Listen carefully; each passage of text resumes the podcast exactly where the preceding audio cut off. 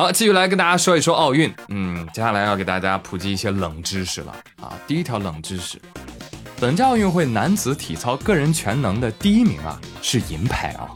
啊，冷知识二，本届奥运会我国男子体操运动员的真正对手啊其实是裁判员啊。冷知识三，哦，原来奥运会有日本本地户口是有加分哦啊。哈哈。好，我要说的就是奥运会体操男子全能决赛出现巨大争议的新闻。话说，在这场比赛当中，中国选手肖若腾体操个人全能前五轮比赛啊，均保持第一，就最后轮单杠也是平稳发挥啊，完美落地。嗯，裁判说：“等一下，我来给你扣扣分儿，嘿嘿，扣你个零点三啊？为什么？别问啊。”问就是落地的时候没有向我们裁判致意，打他啊！没有致意就扣零点三分，行吧行吧行吧行吧这不也意味着肖若腾完美到如果不扣致敬的分真就扣不出别的分了吗？对不对？我觉得大家啊不要去网暴裁判啊，那裁判也不容易，带病上岗啊，是吧？有眼疾啊，实属不易啊。好，我们来看一看裁判有谁啊？拉出来看一看。然后方便我们精准的问候一下，有网友挖出当天比赛中跳马项目的一位裁判是来自印度的迪帕克卡布拉，说这个家伙在二零一九年的时候就在 Twitter 上发过这样一条推文，说中国包揽了所有的金牌，应该有人阻止他们大获全胜。这条 Twitter 一直还没删呢，大家细品一下啊，你你觉得这种意识形态应该存在于奥运会当中吗？这难道不违反体育精神吗？但是呢，我也没有证据说就一定是这个裁判从中作梗。但是呢，我们又能够看出来，日本运动员桥本大辉跳马落地的时候，腿都出界撇到太平洋去了啊，还能拿高分呢。我跟你讲，我现在走路我都不敢看手机了，我就好怕桥本大辉出界的脚绊到我。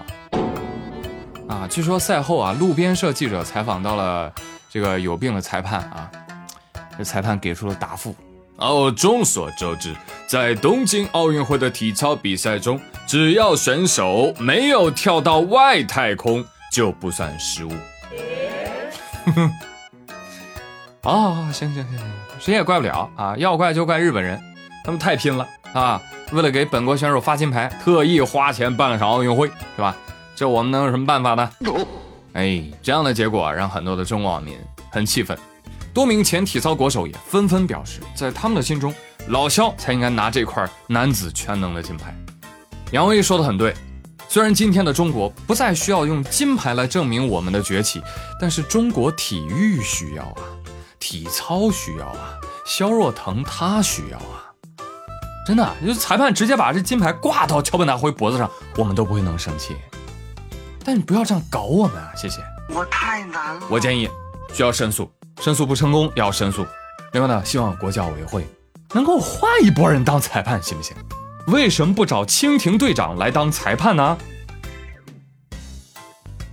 哎，太闹心了啊！这比赛看的，说实话，我们还是喜欢看稳稳的幸福啊。就比如说，是吧？羽毛球混双锁定金牌，乒乓球女单锁定金牌，乒乓球男单锁定金牌，是吧？早在决赛之前。中国已经提前锁定了三块金牌，三块银牌。哇哦，非常的遗憾，中国队错失了三枚铜牌。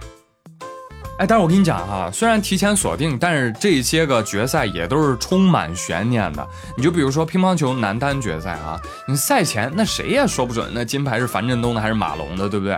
我们是又希望龙队拿第一，顺利退役，也希望小胖拿第一，完成大满贯。那手心手背那都是肉啊，是不是啊？所以说这金牌不是中国的就是中国的，太有悬念了，对不对？当然最终是龙队夺魁啊，完美的谢幕。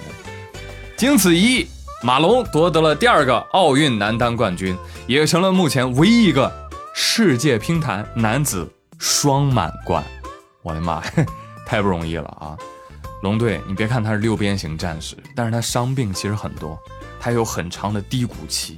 能走到今天，他也是咬牙从低谷泥潭里爬出来的。他其实早就不需要通过金牌数量来证明自己了，他只是在证明自己对乒乓球还有那份纯粹的爱。当然了，说到本届奥运会这个马龙的夺冠之路，我觉得马龙啊得感谢一下奥恰洛夫。你看那半决赛，俩人打多焦灼呀！啊，三比三平啊，直到最后一局决胜局，马龙赢下了最后一分。哎，奥恰洛夫就此也坐实了马龙大护法的身份。什么叫马龙大护法？就是从不示主，他的宗旨就是提前帮马龙扫清一切障碍，然后输给马龙。人送外号“马龙向日葵”。多提一嘴啊，德国选手奥恰洛夫其实也是一个蛮可爱的对手。啊，他呢喜欢潜水艇发球啊，就是潜在那个案子下面发球。而巴西选手雨果呢，接发球的又喜欢深蹲。那么当这两个人遇到一起的时候，会发生什么呢？你们可以去搜图看一看啊。就他们在场上啊找不到彼此，找了老半天哟，台子底下蹲着呢你啊，这么巧你也来这拉屎啊？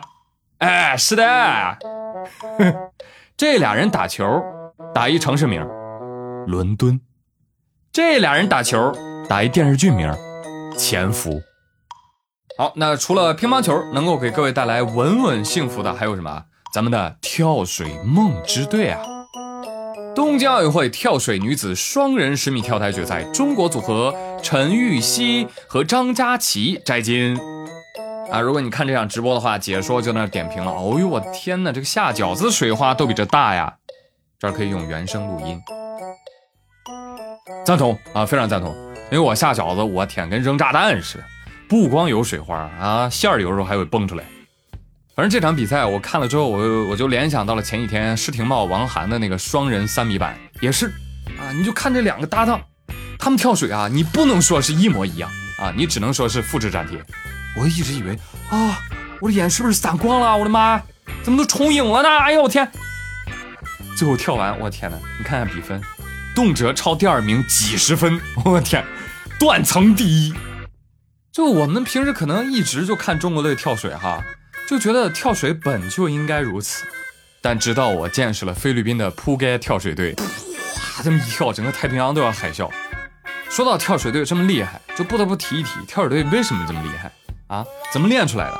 我跟你讲，教练踹出来的。陈艾森是奥运历史上第一位在男子跳台同时收获单人和双人金牌的运动员，但是这位跳台第一人呢，一开始却是个怕水的人，没想到吧？陈艾森回忆起小时候第一次上十米台，那太高了，不敢跳啊。教练说：“你看下面，嗯，啪一脚给他踹下去了。”教练说：“艾森呐，下去吧你。”陈艾森说。金牌呀，拿来吧你！啊，想当年，我也是被我爸从网吧里踹出来的。真的，朋友们，没有人能随随便便成功，那背后不得付出巨大的努力，再配合着神奇的魔法。哈哈哈！接下来跟你们说一说奥运赛场上的灵异事件。羽毛球女双小组赛，中国组合陈清晨和贾一凡。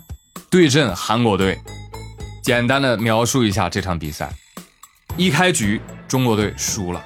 这个时候，对面的韩国人啊，发球也喊，接球也喊。我们接球他还喊，球没落地他就已经喊，这烦死了。这叽叽喳喳跟麻雀似的。我们当时是士气就一直不太高啊，感觉还在慢热，还在慢慢的进入状态。所以这个时候，我方队员陈清晨就喊出了第一声。我操！清晰且明亮啊！当然，我们可怜的韩国友人并不理解这句话的意思，而且他也不知道从这句话开始，陈清晨他杀疯了。之后每得一分，你就能听到陈清晨高昂嘹亮的“我操”。关键是这对凡尘组合真的抗韩成功啊！最后成功逆转啊！你说神奇不神奇？网友们也纷纷跪舔。我天哪，陈姐霸气，霸气的 C 语言令人折服。哎，不过灵异的事情出现了啊，在自己的微博上啊，陈清晨呢，呃，否认了这一点啊。他说我没有说卧槽，可能是我发音不太准，让大家误会了啊。我我就是想要在赢球气势上有有一个鼓励嘛啊，就是发音不准啊，我惶恐，我惶恐。谢谢大家的支持啊！我我回去我会调整一下我的发音啊。当然我我还是要更努力的专注下一场比赛，全力以赴，不留遗憾。陈姐没有说自己说的是我操，陈姐的意思说她说的是英文，Watch out，明白吗？Watch out，你你明白吗？我跟你讲，这句话一喊出来，哇，裁判那热泪盈眶。哎呀，居然有这么文明的球员，一个劲儿让我们小心小心，是怕球打到我们，对不对？那对手听完也是热血沸腾啊！哦，中国的队员们在提醒我们，他们要发力猛攻了，思密达。对的，watch out 在词典当中是小心的意思，在球场上呢可以理解为提醒对方注意看球，这是一句非常典型而且通用的国际友好问候语。我方运动员在如此紧张的局势之中，还不忘提醒对方，可以说非常的大气！这体现了我们竞技体育大国友谊第一、比赛第二、文明比赛的精神。大家鼓掌。哎，更灵异的是什么，朋友们？今天我又打开电视，调到 CCTV 五加，一调到就听到电视里面传来一声“撒”，哎呦，我以为中国队又上场了呢。哎，仔细一看，哦，不是哦，这个羽毛球女双半决赛是印尼对韩国哦，喊话的是印尼队哦，坏了坏了坏了，陈姐的 C 语言出现人传人的现象了，哈哈，我跟你说啊，印尼选手啊，一定是研究了上场陈姐的比赛，他们肯定是发现了这个秘密。你看，穿红色衣服，大声喊出这个咒语，我操，就可以战胜韩国队，你知道吧？这。就是 C 语言的神秘力量。来来来，快来个人告诉我，这句话在印尼语里面是世界和平的意思。哎呀，这韩国队怎么一听到 C 语言就就输呢？啊，难道他们对 Watch Out 有 PTSD 了吗？好吧，好吧，行行行，你要说这个 C 语言病毒出自我国，那这个我们确实认啊，确实认。但我还是建议啊。在这种重大的国际赛事当中，选手们还是要悠着点啊！毕竟咱们的中华秘术不要轻易外传啊！好了，朋友们，以上就是近期奥运赛场上的有趣新闻。那本期互动话题，那再有一周奥运会就要结束了啊！你猜最后一二三名分别是哪三个国家？中国队的金牌数最后能拿多少？猜对的，我送你一个喜马拉雅 VIP，让你畅听我其他的 VIP 节目。娱乐小说还是很好听的，希望大家多多关注哦。好了，朋友们，稍后我还会为大家送上其他的社会新闻，欢迎大家点赞、订阅、留言、评论，咱们稍后见，See you。